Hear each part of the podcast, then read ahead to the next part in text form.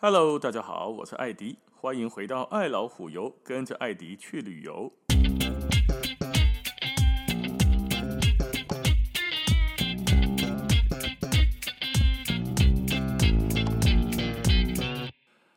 我们今天继续，还是在卡帕多奇亚。上次说到，在卡帕多奇亚一定要玩三种东西吗？第一个是热气球，第二个住洞穴旅馆，第三个要去看地下城。地下城这个东西哦，有一点像是远古的都市传说。喜安娜呢，公口的听。之前说过，卡帕多奇亚这个高原不是说号称地球上最像月球的地方吗？整个就是一个荒原。可是，在一九六三年呢，有一个发现打破了这个理论，因为这里发现了一个足以容纳两万人居住的巨型地下城。这个地下城叫做德林库尤地下城，哎，两万人呢，不是两千个人在来对哦，看个足球赛就走哦，不是哦，是在那边居住，可以住得下两万人，很大很大。在发现这一个德林库尤之后，还陆陆续续在这边发现了很多呃废弃的人类居住过的地方的痕迹，可以鉴定出来的建造时间五超过五千年。还有一些呢，看起来像是洞穴的隐秘的修道院，诶，来队伍上来队伍基督教的一些壁画，看得出来来第五基督教圣人的壁画，它应该就不是一个其他的作用的地方吗？哦，总不会在里面拜关公，结果画了耶稣基督啊，或者是画了耶稣基督的圣人的壁画，结果是别的用途。所以看起来这边不但有住人，还有宗教仪式存在。还有成千上万在岩壁里面凿出来的，脚它挖出来哦，就像个洞穴旅馆一样挖出来的穴居，整个数量加起来，在卡帕多奇亚看起来哈，远古时期在这边生活的人数可能超过二十万人。那么就就就库来对了，就是很多地方加加起来有这么多人呢。哦，有人说过啊，就曾经有历史学家这么说过哈。好几千年前，超过三万人以上的聚落或部落，就绝对是世界级的大都会的美术，兼卖东京啊、纽约、莫斯科、北京这样子的世界级都会哦。除了有这么大型的地下城市或穴居之外，科学家震惊的另外一件事情是，他们在慢慢的发现一些穴居。的使用跟状况跟形状，发现这不是经年累月所挖出来的，嘿，不是说挖了好几百年打多少折开始有这么圣家堂啊，那个圣家堂这个教堂呢，你很明显的看得出来高地那个时期跟现代这个时期建筑工法，诶，或者是它的美术的感觉是不一样的。但是现在九桃花康哈这边的石洞的穴居呢，通通一模一样。那表示什么？那表示在一些石头洞这些穴居呢，是在同一个时期所完成的，至少没有拖好几百年。可能是古兰尼进前，不是进前，古兰尼基干把它给做好的。哎，这一点就非常的特别了。那个时候四五千年前可以。在石头里面挖洞，而且挖的是人可以住的洞，还不是一两个人，是很多很多很多人可以住的洞。科学家就震惊了。细我请你讲，据说人命还在，人类还在用石头打石头，还在用石头狩猎的时候，怎么样在这么硬的地形里面挖出这么多的洞？还不是挖了好几百年、好几千年，是一次性的挖成，太奇怪了。而且呢，在发掘出这个很大很大的德林库尤地下城之后，科学家们更是完全无法解释，在那么久之前是怎么挖出这个洞来的。而且哈，我们再打给我听下，刚刚有说到一个哦，这个洞里面还有基督教的壁画，对不？好，有人在问啊。四五千年前是要倒生耶稣基督啦，肯的还没出世，你在那边为什么耶稣基督的画像卡腐烂也要卡得稍微准确一点？耶稣基督准确的说，两千零二十二年前才出生的，四五千年前被倒生哦。这个待会再告诉大家。科学家们哈发现了这个城之后呢，就开始一直挖，一直挖。就好像在发现了秦始皇陵之后，慢慢的越挖越大块啊。因安的哦吼，挖出了德林库油地下层的局部，慢慢的探明呢，就足足有多少？已经探明的，就是你已经挖出来，怎样有寡贼，就已经有十八层之多。一层一层哦，一层一层的往下，不是十八间房间呢，是一层有足几间啊？有十八层，足足十八层。每一层多大？每一层大概有三千平方公尺，三千很大呢。啊，那是几平？共要一千平哦。每一层有一千平，一千平是一层，然后有十八层。你搞看我多，当初是怎么挖出来的？而且这些里面哈，还不是挖的刚刚好，可能不好挖，所以挖的交错纵横，来对哈罗马做线条，像穴道嗯穴隧道一样，两边跟蚂蚁穴一样哦，分布的很多什么呢？有住房啊，有厨房啊，有工作室，有仓库，有马厩，更悲哀哦，可能这个科学家能发现这里面有养马的痕迹吧？还有水井，够注意哦，够地下水塘和漚出来。还有后来有发现的礼拜堂，一层一层之间哈，还有很特别的是什么呢？可以仅仅从里面才能打开开关的石门，这个门哈走出来就可以很断定的知道，这个应该不太可能是四五千年前的人挖出来的，甚至也不太可能是公元八世纪、九世纪那为数不多的基督教难民所能修建的。好了，那么问题来了，当初为什么要修建这样的地下城呢？卡巴多基亚高原又为什么会是长这种地形呢？当地的导游们哦的说法是啊，挖这种地下城呢，是因为当初基督徒躲避异教徒的追杀，躲到地下去。可是这种说法有点难自圆其说啊！你敢看哦，你躲下去，让他唔在弟弟家吗？的追杀就追杀不到了吗？哎，拜托，这是九桃呢，这不是说在一个草地挖一个洞，然后花一个小时挖进去，然后躲起来扛起来，躲后躲一个人，不是这样哎，这里面躲的有数千数万人，而且是在这么坚硬的火山岩里面挖出来的，啊，你敢说嘛？不合理嘛？你怎么样有可能说我在追杀你，然后你跑在前面啊，看到一个石头，你都慢慢挖，挖它个二十年，挖他个十年，然后躲进去，我就追不到你喽？因为你在我前面，我二十年都追追不到，可能吗？不可能啊！你不可能是因为要逃避我的追杀，然后才去挖这个洞躲进去。所以唯一可能的解释是上，这些洞本来就存在。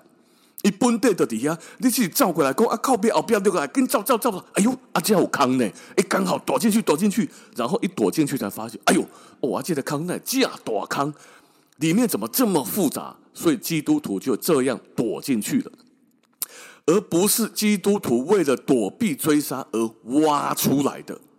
啊，那怎样黑的差别哦？因为很明显的想嘛，不合理，对不对？哦，来不及挖了，根本没户。而且你说躲避在这边挖一个洞躲进去，嘿，做奇怪，你头个小派嘛？不是安？呢，你挖一个洞挖得好，就给你挖了，挖这么多的洞躲进去，我靠！的人追杀你的狼，几龙五灾呀的矿力底下哦，就看你挖了躲进去就好了吗？那躲进去之后，我攻击方只要发现你，我追杀你的人发现的，看我的我靠哈，拿一些草烧一烧，用熏的把你熏死，拿一些水灌进去，用灌的就把你灌死。所以无论如何，我只要知道你躲在里面，无怎么样你都躲不了啊！我弄很多方法都可以把你逼出来。哎，比如说他灌斗杯啊，你灌的灌的就出来呀，烟熏着熏着就把你熏出来啦。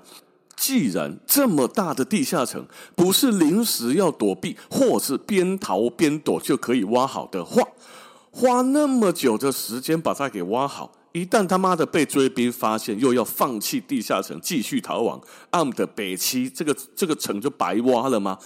所以不管是时间上或者是躲避用，怎么看都不合理。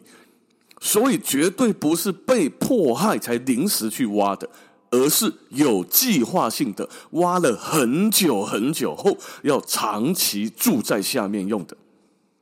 那有什么原因要让那个时候的人要在这里长期计划性的挖一个地下的居住城市呢？所以这边就出现了另外一个都市传说，叫做古代核战争。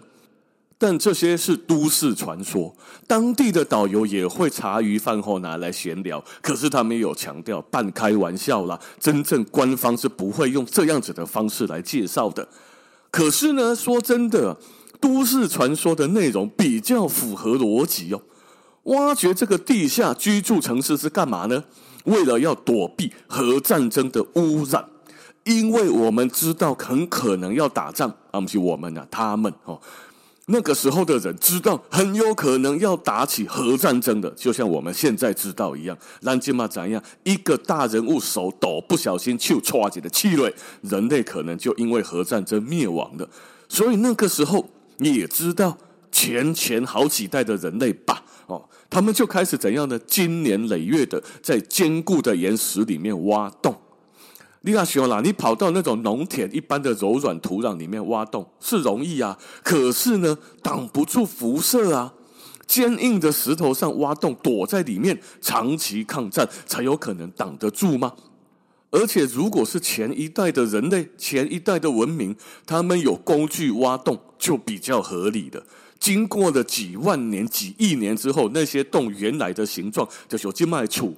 盖得很像很漂亮，台北一零一经过一亿年之后，可能也是圆圆的啦、烂烂的啦、破破的啦，去康去康哎，看起来很不现代化，对吧？所以，如果是前一代的文明挖的，比较有可能在石头这么坚硬的地方挖出这么洞这么多的洞来，而且哈，因为要像防空洞一样躲核辐射。天知道才要知道要躲多久，所以当然是机能越完善越好。这就可以解释为什么里面这么多层之外，还有什么？还有马厩啦，还有水井啦，可以养家禽、养家畜。因因为它要躲得久一点了，完美的解释了它为什么必须是一个自给自足的小城市。而且呢，古代核战争这个也可以解释卡巴多其亚的特殊地貌。主流这些科学家不是说吗？卡巴多其亚的地貌是因为火山不断的喷发、堆积、堆积出来的。可是这毕竟是推测。这种特殊的地貌，如果说是一场核子战争之后，砰砰砰，一些核弹爆发，整个地面被核弹炸烂掉、破坏后的样子，似乎也说得过去哦。不无可能吗？哦，所以核战争的传说反而可以比较解释得通这种特殊地貌，以及为什么要挖一个可以住很久的地下城。这也就是说，可能呢，这个地下城早在远古时期，刚刚说的很多万年前、很多亿年前，为了古代的核战争挖好了，也使用过喽。那过了几千、几万年、几百万年、几亿年之后。刚好助戏，适逢基督徒被迫害逃离，就逃到阿贡哎，那照那红六就发现，诶，他妈的，这边怎么有现成的洞可以躲啊？赶快躲进去吧！然后一躲就躲很久，然后发现房间很多用途呢，有大间的，有细间的，还很大。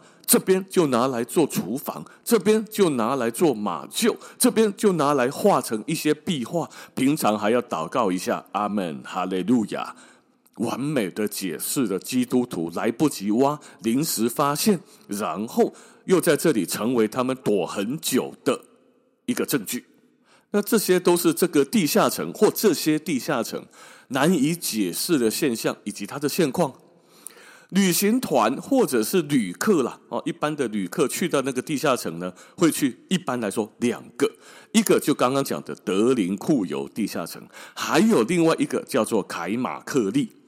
这两个的差异哈，就是一个较大，一个较小，一个空气比较流通，一个比较不流通。刚刚说的两个，一个德林库尤，一个凯马克利吗？凯马克利地下城总共有八层。而且目前只开放参观到地下第四层，备展和你看细展。德林库尤呢，就是一开始讲的这个很大很大的，目前是卡巴多其亚地区最大的，地下大概有十八层。这备展呢，好像十八层地狱一样的哈，十八层，目前开放到地下八层给旅客看参观。旅行团啊，台湾的旅行团一般来说会去凯马克利，就是比较小的这一个。闲啊，偷工减料省门票吗？不是，凯马克利哈跟德林库有一个很大的差别是，凯马克利里面比较更小一点，那个路哈更蜿蜒、更崎岖，而且呢，几乎很多地方是站不直的，你要弯着腰去走，啊，必要弄转几头。德林库有比较大。比较好走哦，那可是呢？为什么旅行团要去安排一个比较难走、比较小的呢？比较喜欢安排这种呢？第一个原因比较震撼感。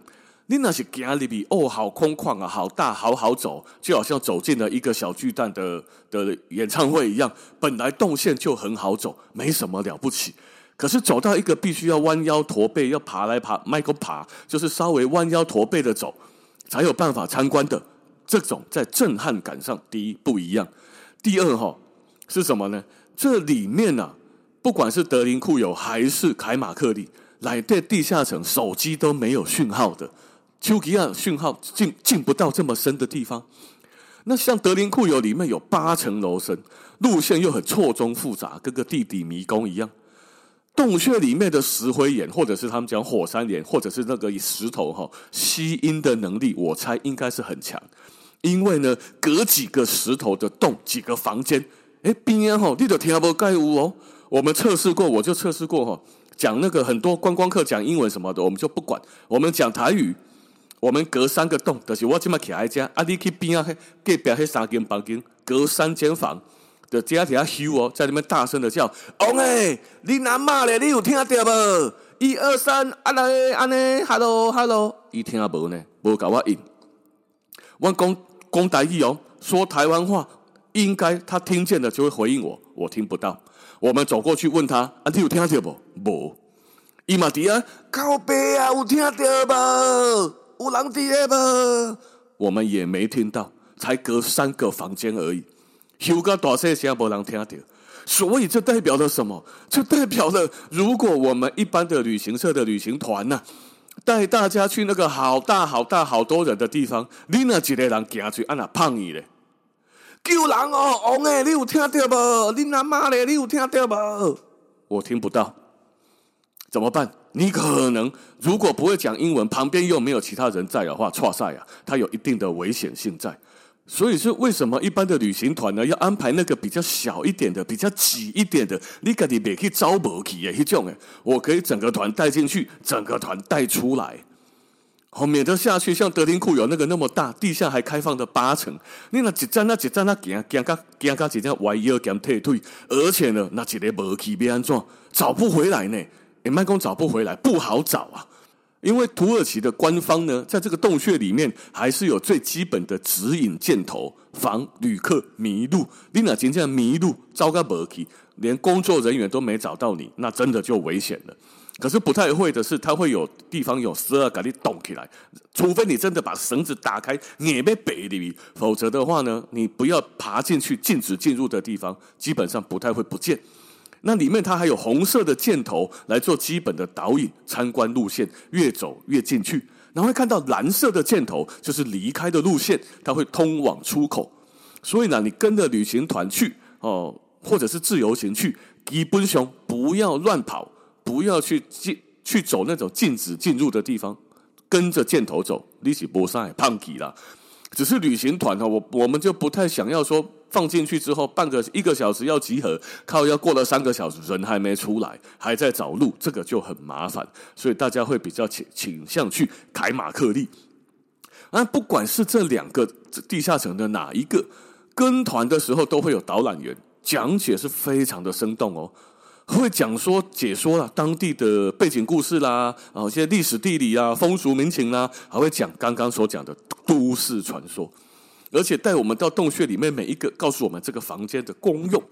哦，那观光客当然你要自己看也是 OK 的，自己逛没有问题的。但是没有导览员哈，你可能就会像一些观光客在洞穴里面哈，也不知道在干嘛，瞎晃。这边看看哦，圆形的，这边哦比较大间。走过来照一张相哦，这边有凸出来的柱子哦，就这样啊，那写在框上，唔摘哦，所以有导览员呢会比较有趣一点。那这两个地下城相距也不是太远，所以如果想说一次去了啊，两个都去看一看也很 OK，门票也没有很贵。再来，二零二三年哦，我满在瓦这金还没去查，我记得没错的话，大概是在三块多还是五块多美金左右啦，一个人的门票，所以还好。哦，那这个地下城呢，很值得去看。当你看了地面上的地形地貌，当你进到每一个房间洞穴里面，一层一层往下走的时候，你真的心里会想着都市传说比较合理，古代核战争。好，那今天的时间就先到这边了。好，感谢大家的收听，咱们下次见，拜拜。